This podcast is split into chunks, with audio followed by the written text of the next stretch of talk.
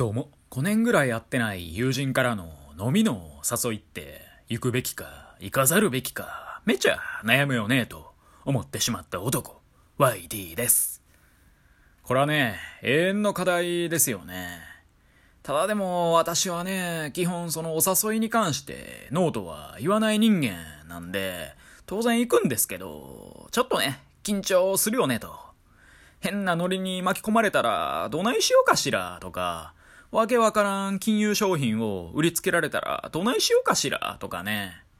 おそらく大丈夫ですけど、まあ、心配になるよねってことで。まあ、大体ね、楽しかったなーで終わると思うんですけど、まあ、でも、心配になるよねと。はい。今日はですね、Y のおすすめ漫画5選っていう、そういうタイトルでお話ししていこうかなと思います。突然なんですけど、あなたは漫画は好きですか？私は好きです。この世の中にはね、おもろい漫画が溢れてますよね。というかね、漫画だと日本がね、ダントツで世界一なんじゃないですかね。うん。まあ私海外のね、漫画とか一切知らないですけど、まあでもね、ハリーポッター、まあハリーポッターあれか、漫画じゃないか、小説か。やっぱちょっとわかんないですけど、まあでもこんなにね、漫画に情熱をかけてる国が他にあるとは思えないんですよね。まあ叶うことなら、私ずっとね、漫画だけ読んどきたいですからね。もうそんぐらいね、とんでもない数の面白漫画があるよねってことで。で、今回はね、私のおすすめ漫画5つほど紹介していこうかなと。まあ今日の私の気分なんで、明日にもね、もう変わってる可能性大いにありますけど、まあでもね、面白いことに変わりはないんでね、あ、読んだことなかったわって人はね、ぜひおしゃれなブックカフェでも行ってね、読んじゃえばいいんじゃない？ってことで、早速行きましょうか。まず一つ目が宇宙兄弟ですね。まあ、やっぱこの漫画はね、青春感。これがもう半端じゃないと。まあ、宇宙飛行士の話なんで、登場人物はね、みんな大体軒並みね、30歳超えとるんですけど、まあ、大人の青春感、それがあっていいんすよね。まあ、宇宙兄弟っていうタイトル通り、兄弟で宇宙を目指すと。まあ、幼い時にね、月に行きてえなってなって、でね、その夢を目指す過程でね、自分たちだけじゃなくて、周りのいろんな人たちの夢がね、まあ、どんどんどんどん乗っていく感じあ、これぞ青春だわって感じで、熱い気持ちにね、させられますよね。でね、日本でも宇宙飛行士、えー、JAXA ですかね。どっちどこかわかんないですけど、まあ、宇宙飛行士の応募って何年かに一回ね、やってますけど、マジでね、応募してやろうかしらってね、思ったりしますもんね。まあでもね、漫画内でも実際にね、宇宙行ってるシーンってね、少ないんですけどね。やっぱその、行くまでの過程、ここの準備の方がね、とんでもないって感じで、まあ、宇宙飛行士にまずなるためのね、ユニークな試験とか、で、実際にね、なってからの厳しい訓練、チームメンバーとの連携とか、もうそのね、途方もない努力を重ねた先にね、宇宙が待ってますよと。それがね、ちゃんと描かれてるんで、いいっすよね。もうなんか勢いでね、宇宙行ってまえみたいな、そんな感じではないんすよね。でね、まあこの宇宙兄弟に出てくるキャラクターの中でね、デニール・ヤングっていうね、おっさんが個人的には大好きで、まあずっとね、ふざけてるくせに、ちょいちょいね、パンチラインを吐くわけですよ。で、彼のね、パンチラインの中の一つに、空は誰のもんでもない。人生は自分のもんだ。人生はコントロールが効く。みたいなね。めっちゃいいこと言ってるなと。まあいい漫画ってのはね、往々にして、ええ感じのね、おっさんが出てくるわけですよね。で、次、二つ目が、サンクチュアリですね。この漫画はね、すでに完結していて、全12巻とかですかね。だから割とね、集めやすい漫画ではありますよね。で、どういう話かっていうと、戦乱のね、カンボジアで少年時代を過ごしたね、二人の日本人が、まあ日本に帰国して、でね、腐敗した日本政治をね、見ちゃうわけですよね。で、俺らはカンボジアでね、まあ、こんなもう死ぬような思いをしたと。ただ日本は相変わらずね、部屋ボケして腐っとるやないかと。なので、それを変えようやないかってことで、まあ、表が政治側からと、裏側、極道の側からと、まあ、そのそれぞれの世界からね、その二人が成り上がっていく姿を描いた漫画ですね。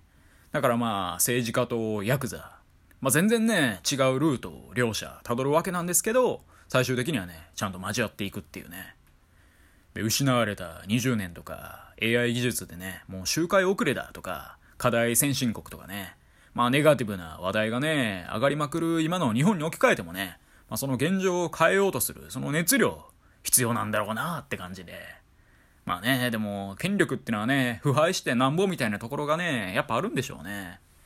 肉食動物とかでもそうじゃないですか。あいつら年取ったらね、もう狩りができなくなっていくわけで、まあ政治の世界でもね、何かを変えようと思ったら、結局ね、変えれるのは若い力しかなくて、で、若い血をね、入れていかないと、新陳代謝は当然できないわけなんですけど、まあでもこのね、圧倒的高齢社会で、若手がね、割って入るのはね、より一層むずいんでしょうね。やっぱね、その、投票権持ってるのがね、おじいちゃんおばあちゃんの方が圧倒的に多いわけなんで、うん、なかなかね、難しいもんはありますよね。ただ、それでも、まだ俺たちは、参るはずだってね、サンクチュアリを読んでる間は私思ってましたね。で、読み終えてね、しばらく経ってからね、まあもうええかなってね、ちょっと思っちゃってますけどね。ってどないやねんってね、頑張れよってね。うん、結局ね、自分の持ち場で頑張るしかないよねってね、思いますね。で、次、三つ目が、ワールドトリガーですね。この漫画はね、異世界からの侵略者、ネイバーって奴らと、まあ、人類のね、防衛組織、ボーダー、まあ、その戦いを描いた SF バトル漫画ですね。これはね、めちゃくちゃ面白い漫画ですね。主体となってるのは、まあ、高校生ぐらいのね、少年少女たちなんですけど、まあでもそのね、彼ら、彼女らがうまく活躍する上でね、大人のその政治力的なものもね、割と必要で、そういうのをね、鑑みながら見るとね、より一層楽しめる感じで、まあ、私がね、高校生ぐらいの時から連載されてる漫画なんですけど、もしね、私がね、小学生の時からの連載とかだったら、まあ、多分ね、あんまハマってなかった気もするなって感じはしますね。結構ね、大人向きの漫画というか、まあ、大人がね、楽しめる漫画なんじゃないかなと。まあ、そんながっつり大人って感じじゃないですけど、細かいところまでね、考えてみると、大人になってからの方が楽しめるなって漫画だとは思いました。まあさっき挙げたね、宇宙兄弟とかサンクチュアリもね、大人で楽しめる漫画なんですけど、で、この漫画でね、何よりも面白いのはね、戦闘をチームで行うことですね。まあ大抵のバトル漫画は、チームでね、戦ってるシーンもあるやないかってね、思われるかもしれないんですけど、まあ局面局面を見るとね、結局なんか個人対個人の戦いになってるのがほとんどで、ただ一方ね、ワールドトリガーの世界では、チーム内での攻守の役割、あとは近距離、遠距離攻撃での役割、指示を出す役割、罠を仕掛ける役割、おとりになる役割とかね、皆が様々なね、連携を行ってね、敵を倒そうとすると、うん、これはね、素晴らしいんですよね。よくこんなにね、いろんなキャラクターを操れるなと。これ作者にね、私感心してますね。で、戦闘においてね、各キャラクターに明確な役割があって、で、それをね、見事に表現すると、あ素晴らしいなと。お見事ですわってぐらいね、おもろい漫画ですね。で、4つ目が、暴挙太郎。これもね、おもろいっすよ。まあ、どういうお話かと言いますと、まあ、とあるね、商社マンの男がいて、で、彼はね、赴任先のイラクですかね。まあ、そこにね、妻と、まあ、子供たちと一緒におったわけなんですけど、ある日ね、世界的な大寒波に襲われてしまいまして、まあかつてね、恐竜が絶滅に追い込まれたみたいな、まあそれと同じような感じなんですかね。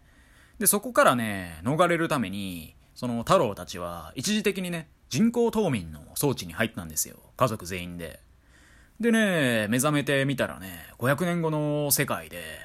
でね、周り、まあ、家族もね、一緒に装置に入ったんで、確認したらね、その一人一人がね、カプセルみたいな感じになってるんですけど、なんかその家族、他3人ぐらいいたのかな。全員ね、なんか途中でスイッチが切れたのか、しんどって、まってなったわけですよ。もう全然ついてへんやんと。自分だけ生き残ってしまったと。しかもね、時間は500年経っとるわけで、文明もね、崩壊して、もう荒廃した世界になっとるわけですよ。で、その中で太郎はね、一回絶望したんですけど、まあでも500年後の世界で、まあ、故郷の日本をね、もう目指して冒険に出かけようやないかってなったっていうね。まあ、そんな話で、で、人工冬眠とかね、そういう設定自体はね、何回も擦られたものだと思うんですけど、その後のね、ストーリー展開が素晴らしくてね、まあ500年経って、文明は完全に崩壊していて、狩猟採集みたいなね、生活をしてる奴らがいたりとか、まあ日本のね、弥生時代とか奈良時代ぐらいの感じなんですかね。あの感じの生活様式で、なんか王と村人がいて、でなんか徴税を行ってたりとかしてみたいな。で、そういうね、ちっこい国がね、ポコポコできてたりとかしてね。まあこれ場所は日本じゃないんですけど、最初は中東ら辺から始まるんで、そっからね、東、まあ日本に目指していくわけなんですけど、まあその過程でね、まあいろんなちっこい国とかとも関わっていくと。その中でね、まあ、太郎はね、時に蛮族みたいな奴らにね、襲われそうになったりとか、まあ、本当にね、殺されそうになったりもするんですけど、まあ、でも頑張ってね、突き進んでいって、その過程でね、仲間ができたりとか。で、彼はね、その500年前の文明があった頃の知見を当然持っとるんで、その貨幣制度とか持ち出したりして、まあ、いろんなね、政治的な交渉も行っていくよみたいな。で、そういうね、ごたごたがありつつ、日本を目指すと。で、ちなみにね、この今のところ移動手段ね、馬しかないんで、列車とかも一切ないんで、だから全然進まないと。で、道中もね、いろいろトラブルに巻き込まれまくるんで、これ全然たどり着く感じ、今んとこしないですけどね。でもね、めっちゃおもろいんですよね。で、この作者のね、作品、まあ、結構テーマがね、独特で、どれも良くて、望郷太郎以外だとね、平家物ってやつもね、面白いっすね。平家物はね、戦国時代物なんですけど、戦いに主眼を置いたものじゃなくて、茶道とか茶器とか、美術とか建築とかにね、着目していて、当時のそのいろんな文化を漫画を通してね、知れて、めっちゃ面白いですね。うん。いい作品ですね。この暴挙太郎も平家物も。よかったら見てみてください。おいでいよいよ最後、5つ目は、鋼の錬金術師。まあ、錬金術が存在する世界を描いたファンタジー漫画で、まあ、全27巻とかですかね。まあ、人体実験とか、戦争のね、まあ、残酷な描写がある一方で、要所要所にね、まあ、ギャグとか挟んできて、これがいい塩梅なんですよね。そのシリアスな面とポップな面がね、バランスよく入り混じっとるって感じで。で、個人的にね、鋼の錬金術師のキャラの中だったら、キング・ブラッドレーがね、好きですね。こいつはね、アメストリス軍っていうところの大総統。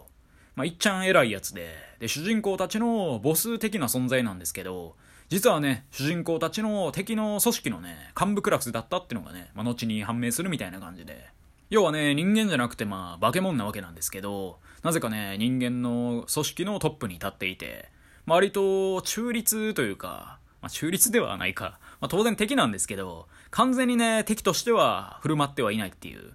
人間側にもね、若干情がね、生まれているのか、まあ、結構不思議な男でね、それがまたいいんすよね。で、こいつもね、おっさんなわけですよ。やっぱいい漫画にはね、いいおっさんが出てくるわけで、最高っすね。ほいでね、まあ、この鋼の錬金術師の作者、まあ、荒川さんはね、ヒットメーカーでね、銀のサジとかもね、有名ですよね。あとは最近ね、今年の頭、2022年の、まあ、初めぐらいからね、連載が始まった「読みのつがい」っていう漫画も書いていて、これね、まだ2巻ぐらいしか出てないんですけど、めっちゃね、今後面白そうになる雰囲気がね、ビンビンに出てるんで、楽しみっす。はい。ということでね、まあ、今回は私が読んだ中でおすすめの漫画を5つ紹介してみました。まあ、なんかね、忘れてるものある気がしますし、1年後とかにね、もう一回選べって言われたら、全部違うね、5作品選ぶ可能性もね、全然ありますけどね。まあこんなもんね、気分によるよねってことで。でまあね、Amazon のリンクとか貼っておくんで、読みたい作品があればね、まあぜひね、よろしくね。ってことで。で、あなたの好きな漫画もね、教えてくれよなってことで終わっていきます。以上、YT でした。今日も聴いてくださり、どうもありがとうございました。